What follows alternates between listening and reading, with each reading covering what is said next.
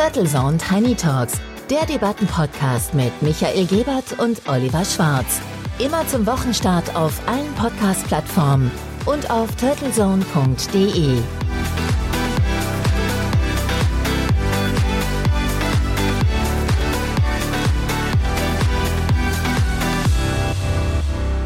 Guten Morgen und herzlich willkommen zur Episode 83 der Turtle Zone Tiny Talks. Es ist wieder Montag und wir freuen uns, mit Ihnen in die neue Woche zu starten. Mein Name ist Oliver Schwarz und mit mir freut sich mein Co-Host Dr. Michael Giebert.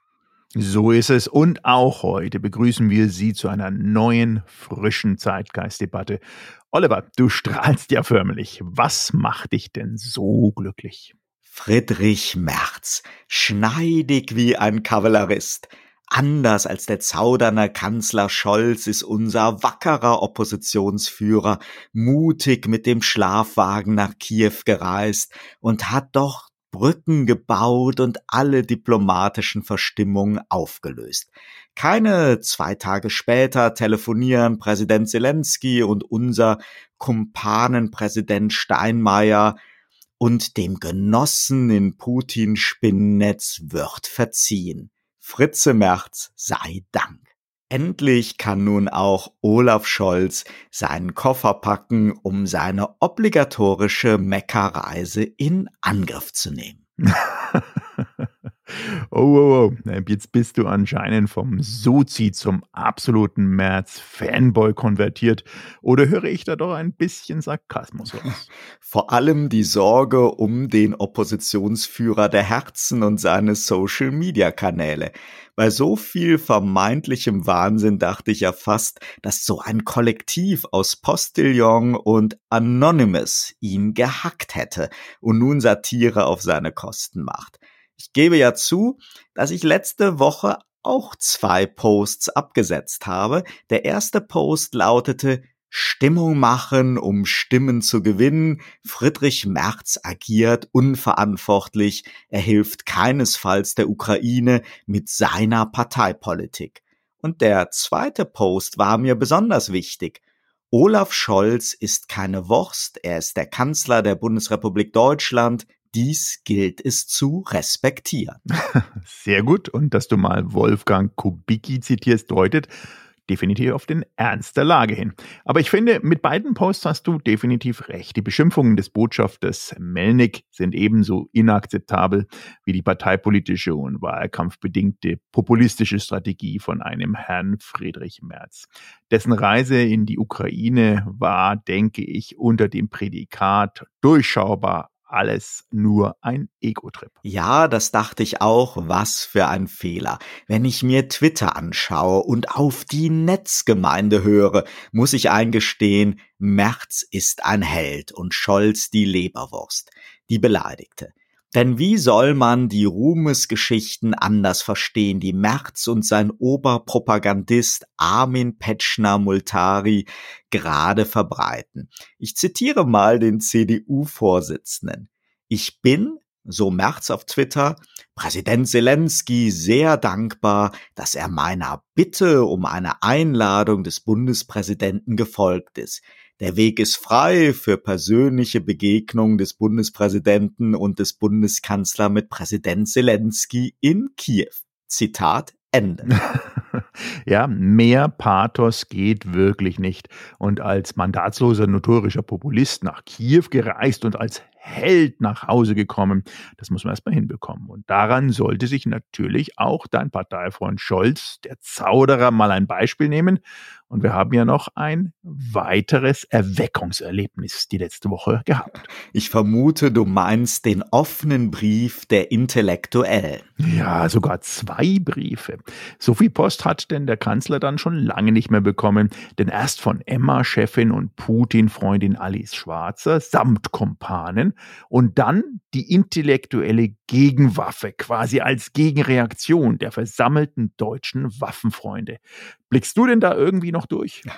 naja, wenn man die Polemik der Debatte weglässt, ist es doch ganz einfach. Ich erkläre das mal. Der erste offene Brief von Alice Schwarzer und 28 erstunterzeichnenden Persönlichkeiten wie Alexander Kluge, H.A. Schult, Heinz Mack, Reinhard May, Martin Walser, Professor Merkel, Professor Weibel hier vom ZKM in Karlsruhe, Professor Zielinski, Ranga Yogeshwar und Juli C.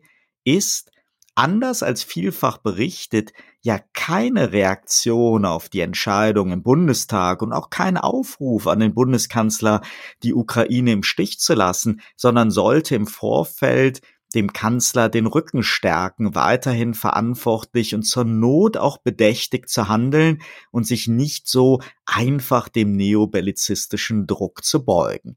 Das war zu Zeiten, als der Spiegel titelte, wovor haben Sie Angst, Herr Scholz, und überall vom Zögerer und Zauderer die Rede war.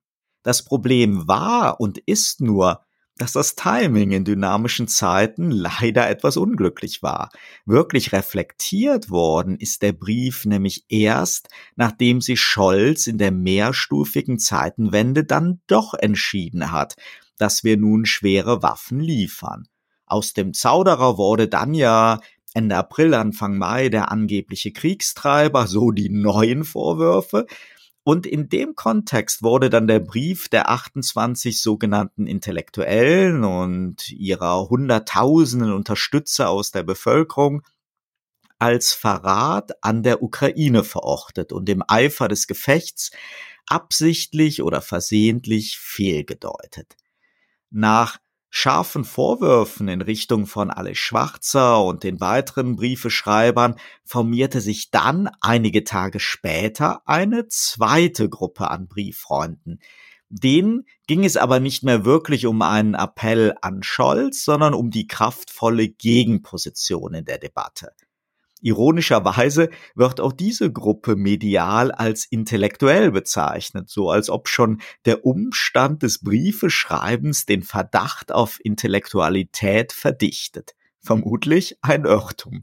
Zu dieser Gegenbewegung, die Waffenlieferung uneingeschränkt befürworten, gehören nämlich Springer-Chef Döpfner, der grünen Politiker Ralf Füchs, der ja mit seiner Lebensgefährtin Marie-Louise Beck schon sehr, sehr früh auf eigene Faust nach Kiew gereist war. Außerdem Dennis Yücel, ebenfalls ein Springermann oder FDP-Frau Leuthäuser-Schnarrenberger und natürlich Lumpenpazifisten-Experte Sascha Lobo.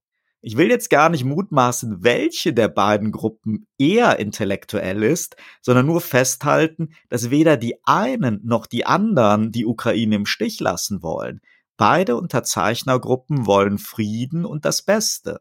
Umso bedauerlicher sind Diffamierungen, dass Ali Schwarzer und ihre Mitstreiter die Ukraine den vergewaltigenden russischen Kannibalen, Zitat Klitschko, überlassen wollen. Unter solcher Polemik geht es anscheinend heutzutage in Deutschland nicht mehr. Ich finde es schade, dass unsere Debattenkultur nicht mehr zulässt, dass Sichtweisen und Argumente, die auch die Menschen hierzulande und auch die Menschen in der Ukraine beschäftigen, ausgetauscht werden. Man kann diese Meinung und diese Sorgen als falsch oder naiv einschätzen und mit eigenen Argumenten auch ablehnen. Aber man sollte die Menschen nicht mit den Totschlagsargumenten Putin-Versteher und Vergewaltigungsrelativierer mundtot machen. Das ist genauso respektlos und kontraproduktiv wie die täglichen Beschimpfungen von Herrn Melnick. Und genauso wenig sollten wir in der Gegenreaktion die sehr präsenten Waffenbefürworter per se diskreditieren. Auch die sind nicht alle Lobbyisten der Waffenindustrie. Aber wir sollten stolz darauf sein, dass unser Kanzler und unsere Regierung mit dieser Frage gerungen hat und auch weiter ringt. Es kann nur und einzig ja um zwei Fragen gehen. Wie können wir den Menschen in der Ukraine helfen, schnellstmöglich wieder in Frieden zu leben? Und wie können unsere Politiker ihren Amtseid gerecht werden, im Interesse Deutschlands und unserer Bevölkerung zu handeln? Beides ist ja kein Widerspruch. Aber was keine Rolle spielt, ist, ob angeblich unser Ruf im Ausland leidet, was ohnehin Quatsch war und ist. Wir waren zu keinem Zeitpunkt der Gefahr ausgesetzt, international als kaltherziger Opportunist und Hilfeverweigerer wahrgenommen zu werden. Das war wirklich eine reine Kampagne à la The Republic. Auch sehr sichtbare ukrainische Stimmen wie Herr Botschafter Melnik oder deutsche Stimmen mit ukrainischen Wurzeln wie die Klitschkos oder Marina Weißband repräsentieren ja nicht eine homogene Gesamtheit der ukrainischen Bevölkerung. Sie können uns sicher in der innenpolitischen Debatte helfen, unseren Horizont zu erweitern, aber sie sind nicht der absolute Maßstab, der jegliche Sorge um die Folgen von immer mehr Waffen und um einen dritten Weltkrieg automatisch als im Stich lassen der Ukrainer aburteilen darf. Wir sollten mit mehr Respekt genauso um die Frage ringen, wie der Kanzler mit sich ringen musste und muss. Denn in einer Sache gibt es da überhaupt keine zwei Meinungen. Die Verurteilung des Angriffskriegs durch Putin und der Wunsch nach Frieden und Vermeidung von noch mehr Opfern und Schäden. Ja, danke Oliver. Das war lange und ausführlich, aber wertvoll und musste auch mal so gesagt werden und eingeordnet werden. Ich hoffe, unsere Hörer und Hörerinnen reflektieren da auch entsprechend und geben uns auch ihr Feedback. Was ich ehrlich mal, sage ich mal, auch in der medialen Debatte weitestgehend vermisst habe, ist, sind genau diese Ausführungen. Und als normaler Leser, Seher oder Hörer muss man doch einfach in den Eindruck kommen, dass Alice Schwarzer und ihre Mitstreiter die Ukraine quasi kaltherzig um des lieben Friedenswillens opfern und den, wie du auch ja erwähnt hast, vergewaltigenden Aggressoren zum Fraß vorwerfen wollen. Das gilt es auch zu ächten, was man aber auch als Nicht-Feminist wohl Alice Schwarzer kaum ernsthaft vorwerfen sollte. Fassen wir also zusammen über den Sinn des symbolbeladenen Kiew-Tourismus von immer mehr internationalen Politikern und Interessensvertretern als Zeichen der Solidarität kann man angesichts des Krieges sicher streiten und sicher auch einen skeptischen Blick darauf haben, bei Friedrich Merz und auch bei anderen. Aber es ist natürlich das gute Recht jedes Abgeordneten. Wie man dann danach aber damit umgeht, muss sich wirklich jeder Reisende selber fragen. Eine Schwarz-Weiß-Malerei ist in der Frage genauso falsch wie bei der Debatte um Waffen und Diplomatie. Und wir sollten einfach Respekt davor haben, wenn unsere Regierung und unser Kanzler es sich aus ihrer Amtsverantwortung heraus, auf die sie ja einen Eid geleistet haben, nicht einfach so leicht machen. Und von mir aus kann es noch 20 offene Briefe geben, solange man diese als Debattenbeiträge sieht und würdigt und nicht als skandalöse absolute Forderungen, die dann halt in reflexartiger, unterkomplexer Reaktion verurteilt wird. Das wäre ja genauso simpel und falsch wie so eine Behauptung, alle Tomaten aus Holland wären wässrig und untomatig. Absolut, ich bin da komplett bei dir, dass wir dringend wieder mehr Offenheit für Argumente und konstruktive Debatten brauchen. Auch in Sachen Tomaten natürlich rennst du bei mir offene Türen ein. Ich als großer Tomatenfan, denn es gibt definitiv mehr als angeblich nur die holländischen Wassertomaten. Tomaten haben eine Arten- und Geschmacksvielfalt, die im Lebensmittelbereich ihresgleichen sucht. Und es gibt viel zu besprechen über die Geschichte der Tomate und deren Einordnung. Ich sehe schon, beim Stichwort Tomate sind wir Partner in Crime und bekommen leuchtende Augen. Ja, zu Recht. Und wo wir schon dabei sind, lass uns doch das heutige Debattenthema zu Ehren der roten Gemüsefreunde widmen und einige Geheimnisse lüften und Erfahrungen teilen. Einverstanden. Nach einem kurzen Sponsorenhinweis bleiben Sie unbedingt dran. Gleich wird es lecker. Dieser Podcast wird Ihnen präsentiert von Visual Communications Experts. Wir bringen Sie auf Sendung. Video, Livestreaming, Webinare und Podcasts. Ihre Experten für Audio und Video in der Unternehmenskommunikation. Weitere Informationen unter www.visual-communications-experts.com. Sie hören die Episode 83 der Turtle Zone Tiny Talks, dem Gemüsepodcast Ihres Vertrauens. Und an meiner Seite ein ausgewiesener Tomatenexperte. Michael, was macht für dich eine gute Tomate aus? Führ uns doch mal in die Welt der kleinen oder großen, kugeligen oder ovalen, meist roten Geschmacksbomben ein, die ja angeblich auch bald von Lieferengpässen bedroht sein sollen. Ja, sehr gerne die Tomate, die Tomate. Ja, es ist eine geschichtsträchtige Gemüse- oder Obstsorte, dazu ein bisschen später, denn die Geschichte der Tomate geht auf die frühen Azteken um ungefähr 700 vor Christus zurück. Daher wird angenommen, dass die Tomate selber wirklich originalmäßig aus Südamerika kommt oder zumindest im amerikanischen Kontext zu sehen ist. Erst in dem 16. Jahrhundert wurden dann die Europäer mit dieser Frucht bekannt gemacht, als die frühen Entdecker ins See stachen, um die neuen Länder Länder zu entdecken und auch natürlich auszubeuten. In ganz Südeuropa wurde die Tomate dann schnell in die Küche aufgenommen. Doch als sie sich nach Norden so langsam bewegte, sah man mehr und mehr Widerstand. Denn die Briten zum Beispiel bewunderten die Tomate zwar wegen ihrer Schönheit, glaubten aber, dass sie giftig war, da ja ihr Aussehen mehr als an die Wolfspfirsiche der Zeit erinnerte. Rot als abstreckendes Signal, da giftig.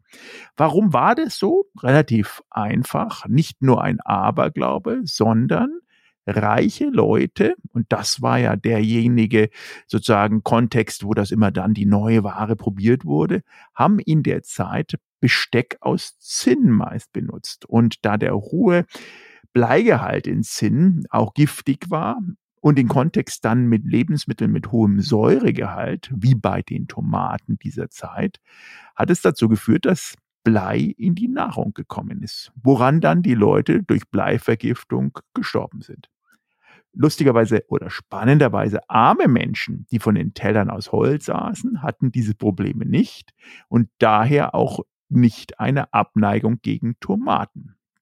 Eines der Gründe, warum denn besonders die Italiener, die im vorindustriellen Zeitalter, 19. Jahrhundert, extrem arm waren und auch ärmer als der Rest der europäischen Gesellschaften, die italienische Tomate zu sozusagen einem Revival geführt hat.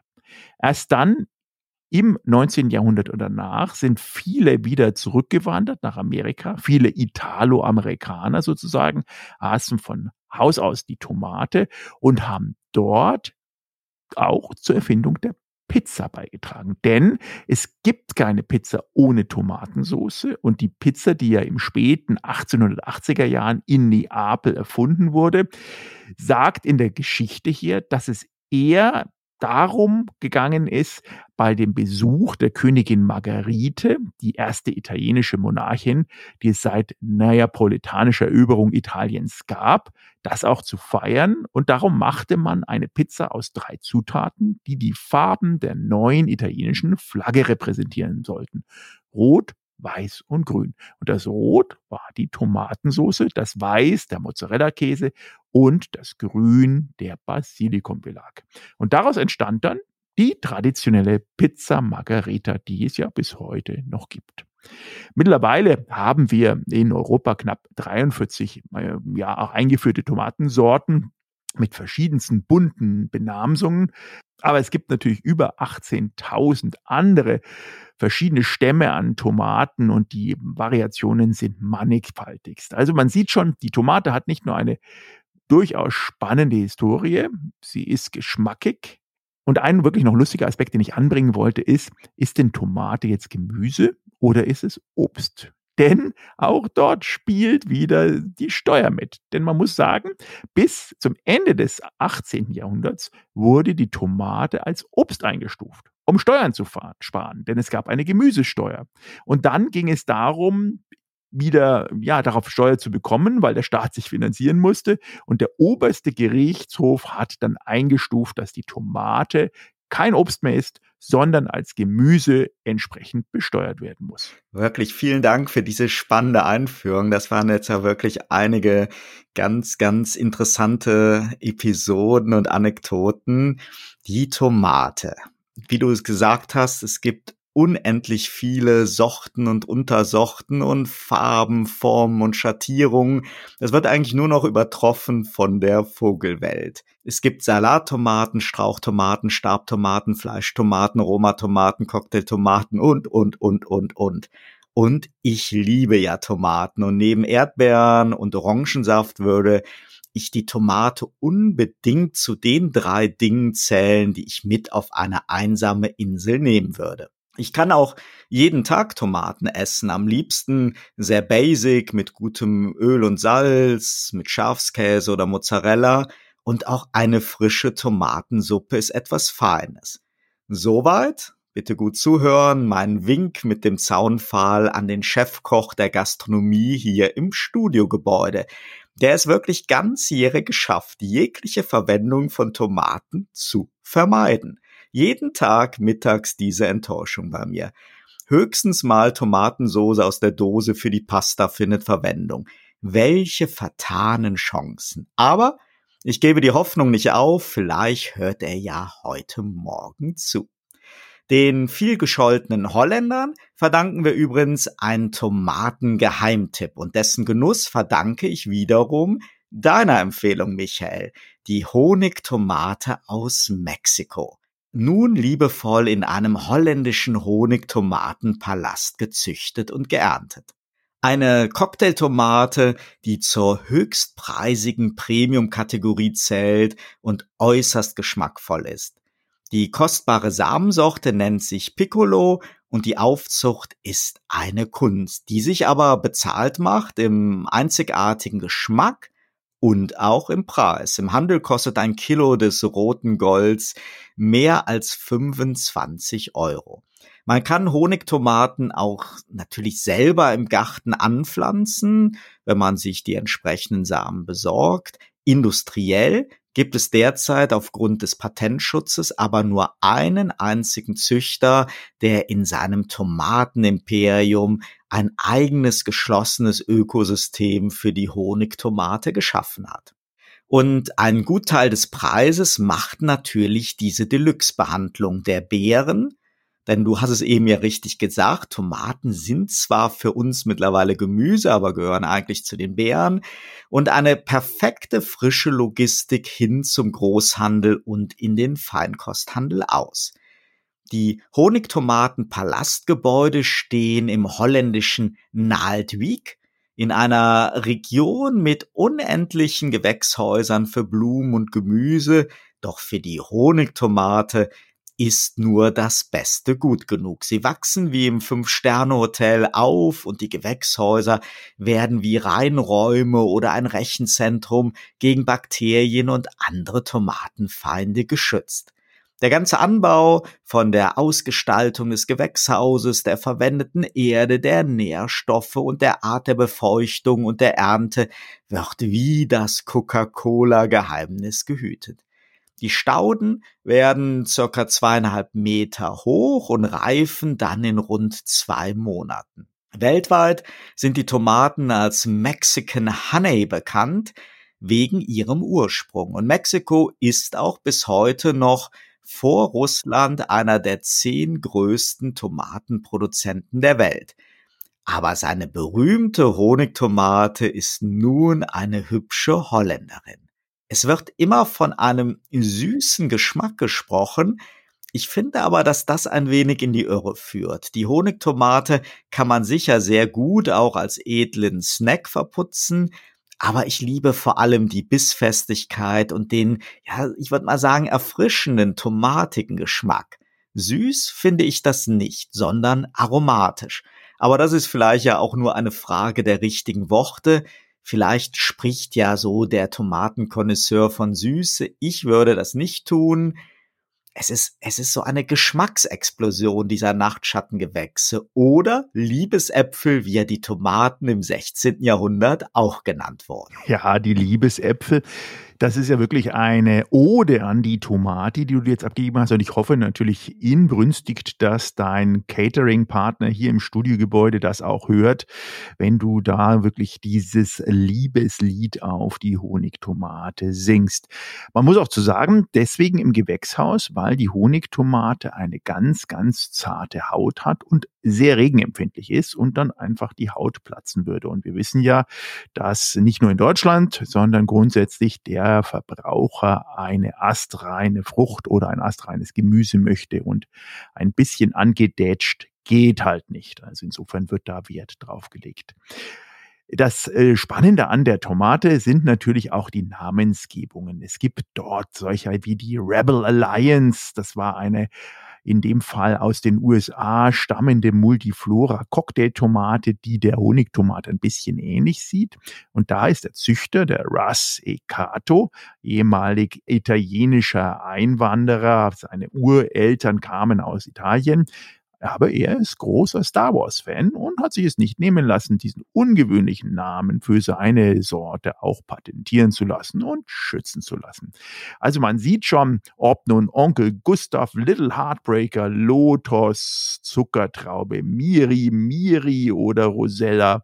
Es gibt unendlich viele spannende Namen und unendlich viele auch spannende Ausprägungen im Sinne von Farben. Denn die schwarze Tomate oder dunkelbraune Tomate, wie jetzt zum Beispiel eine Edith Bernhard, hm, ist nicht schlecht. Sie sieht nur völlig anders aus und wird auch entsprechend von der Geschmackskomposition unterschiedlichst aufgefasst. Und zwar auch nach Zubereitungsart ob nun roh, gekocht oder eingelassen oder gedünstet. Die Tomate verändert die Geschmackskomposition in Inhalt, Reichlichkeit und Ausgeprägtheit permanent. Und diese seltenen Tomatensorten, wie zum Beispiel die Grimm, Green Grimm Cherry Tomate, die jetzt aus Vancouver kommt und sehr grünlich ist, ist in sich so unendlich geschmacksvoll, dass es schon fast sich lohnen würde, quasi in Form eines Tomatenquartetts alle Tomaten mal aufzulisten, die erhältlich sein könnten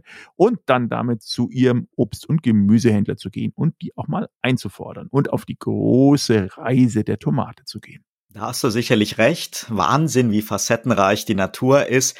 Das passt natürlich nicht so in unser Mainstream-Gemüseangebot mit diesem normierten Aussehen. Wir kaufen und essen ja meist die roten Tomaten, manchmal so als Cocktail-Snack-Tomate auch gelbe.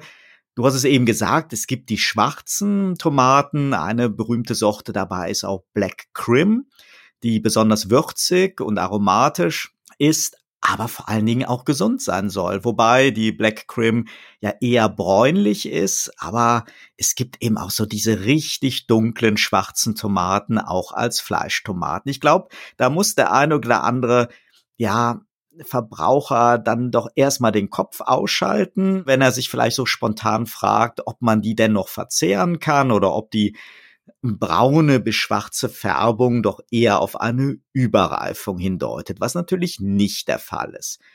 Aber in der Tat brauchen die dunklen Tomaten etwas länger bis zur Reife. Und für alle Feinschmecker und experimentierfreudigen Genießer ist das auf jeden Fall ein Tipp wert. Du hast ja schon einige besondere Exemplare erwähnt. Ich möchte auch noch mal ein paar in den Ring werfen, zum Beispiel auch grüne Tomaten wie der Green Tiger oder rosarote Tomaten wie die Pink Tiger. Das sind wirklich Exoten.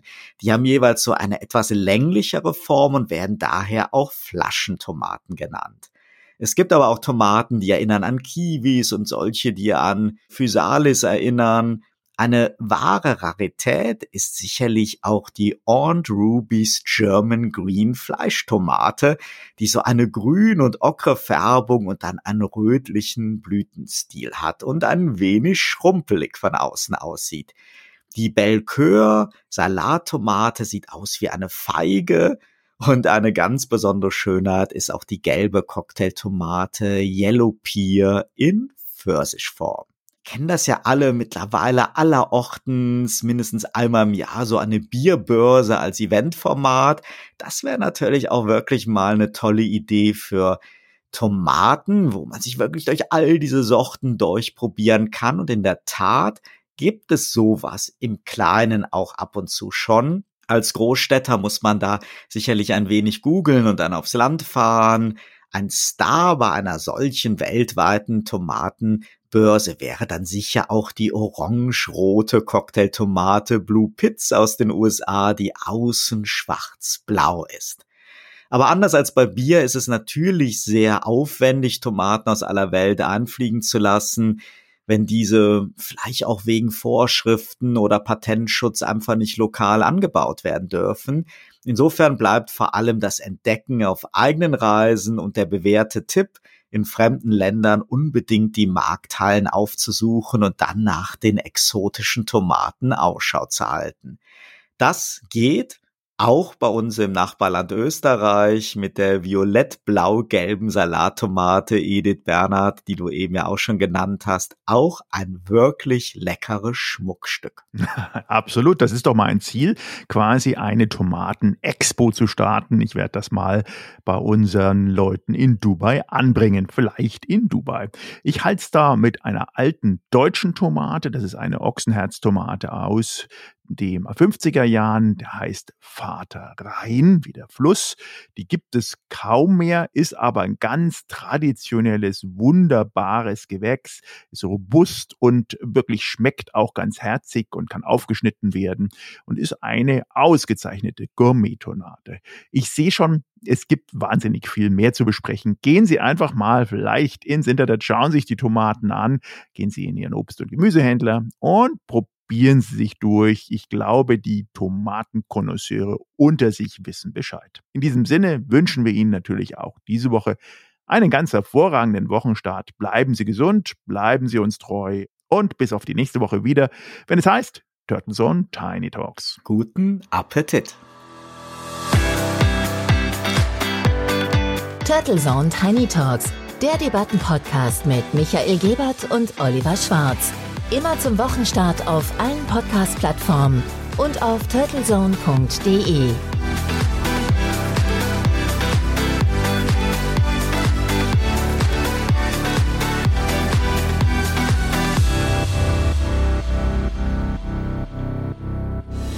Für Werbung in diesem Podcast oder eine Sponsoring-Partnerschaft wenden Sie sich bitte an Turtle Media unter 0721 977 907 15.